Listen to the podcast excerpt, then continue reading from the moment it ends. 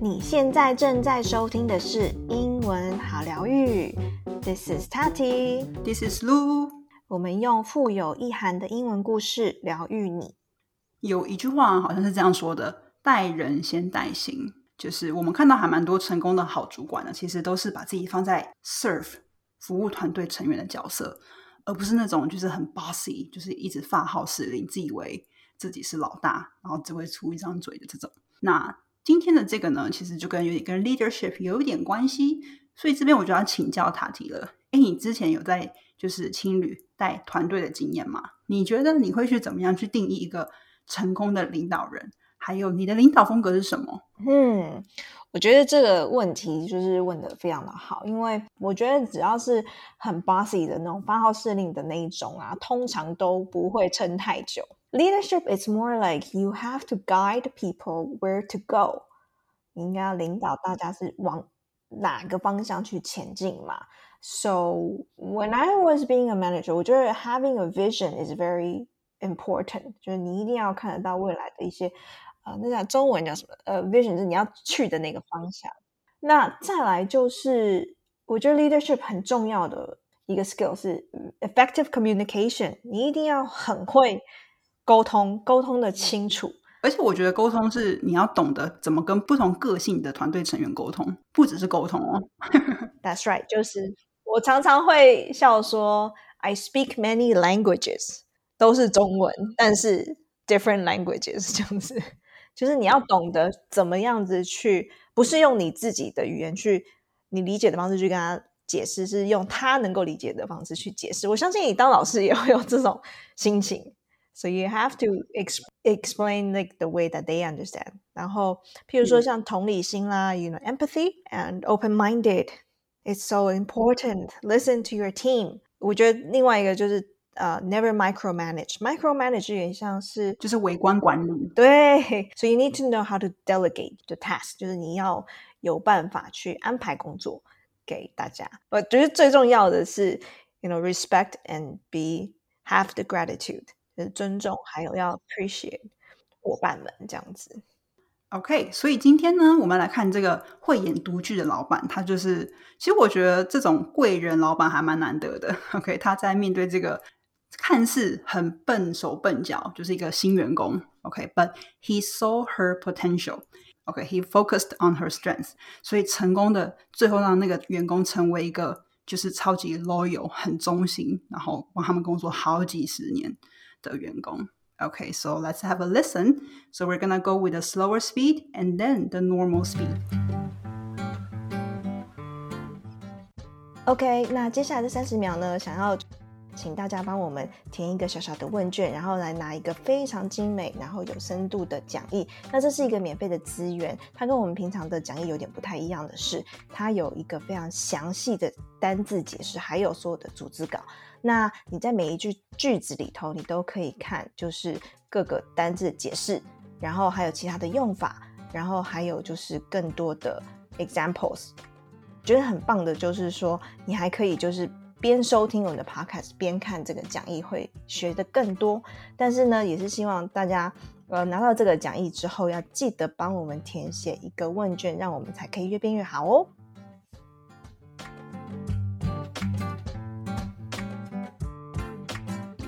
My father had a small business employing 15 people at any given time.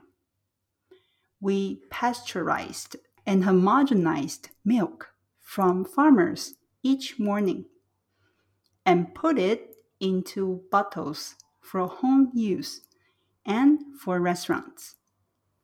We also made a wonderful little thing called homemade ice cream.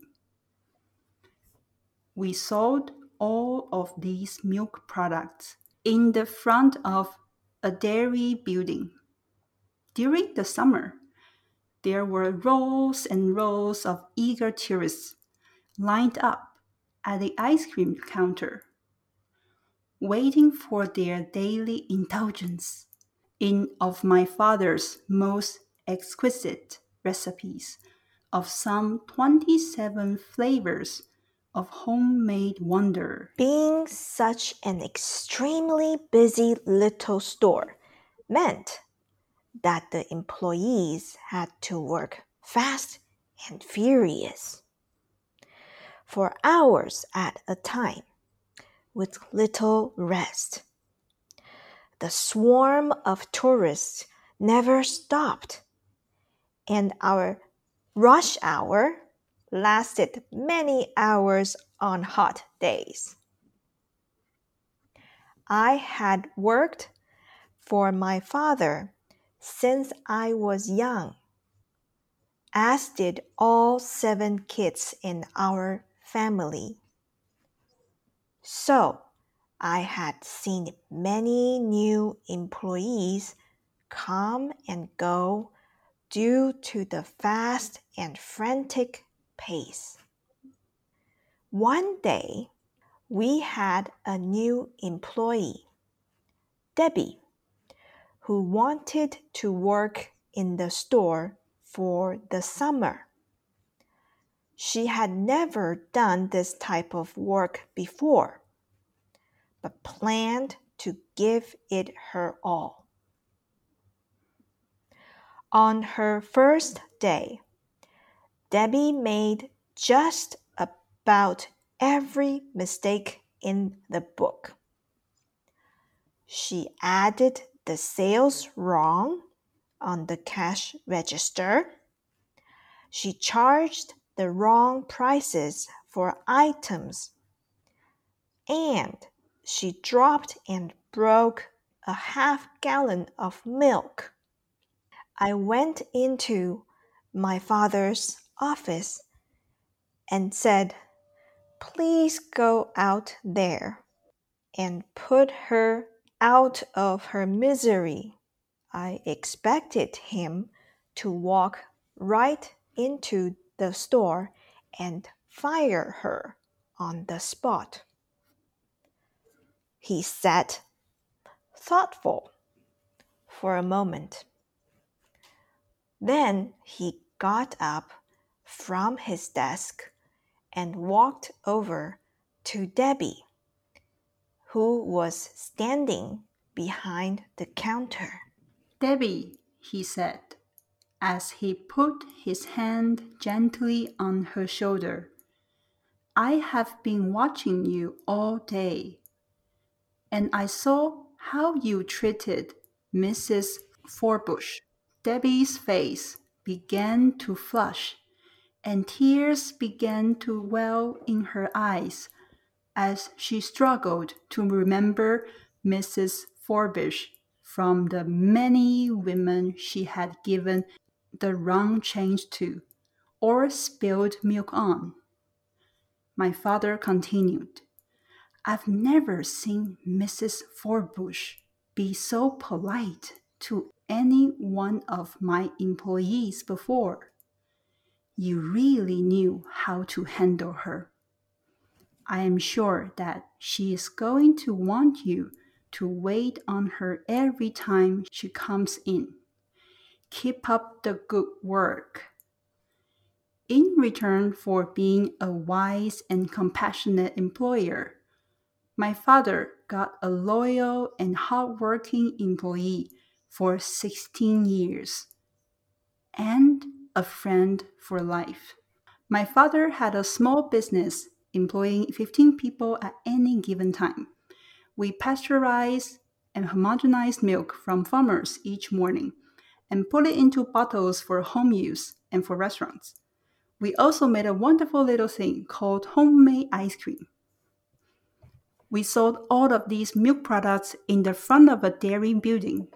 During the summer, there were rows and rows of eager tourists lined up at the ice cream counter, waiting for their daily indulgence in of my father's most exquisite recipes of some 27 flavors of homemade wonder.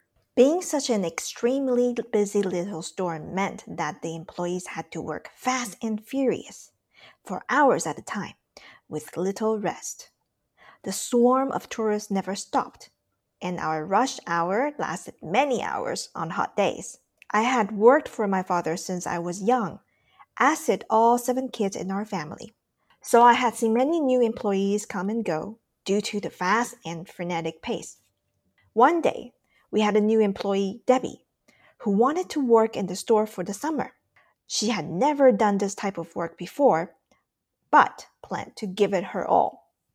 On her first day, Debbie made just about every mistake in the book. She added the sales wrong on the cash register. She charged the wrong prices for items. And she dropped and broke a half gallon of milk.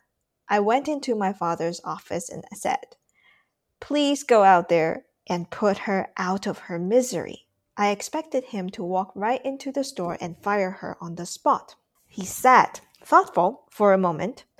Then he got up from his desk and walked over to Debbie, who was standing behind the counter. Debbie, he said, as he put his hand gently on her shoulder, I have been watching you all day, and I saw how you treated Mrs. Forbush. Debbie's face began to flush, and tears began to well in her eyes as she struggled to remember Mrs. Forbush from the many women she had given the wrong change to or spilled milk on. My father continued, I've never seen Mrs. Forbush be so polite to any one of my employees before. You really knew how to handle her. I am sure that she's going to want you to wait on her every time she comes in. Keep up the good work. In return for being a wise and compassionate employer, my father got a loyal and hardworking employee for 16 years and a friend for life.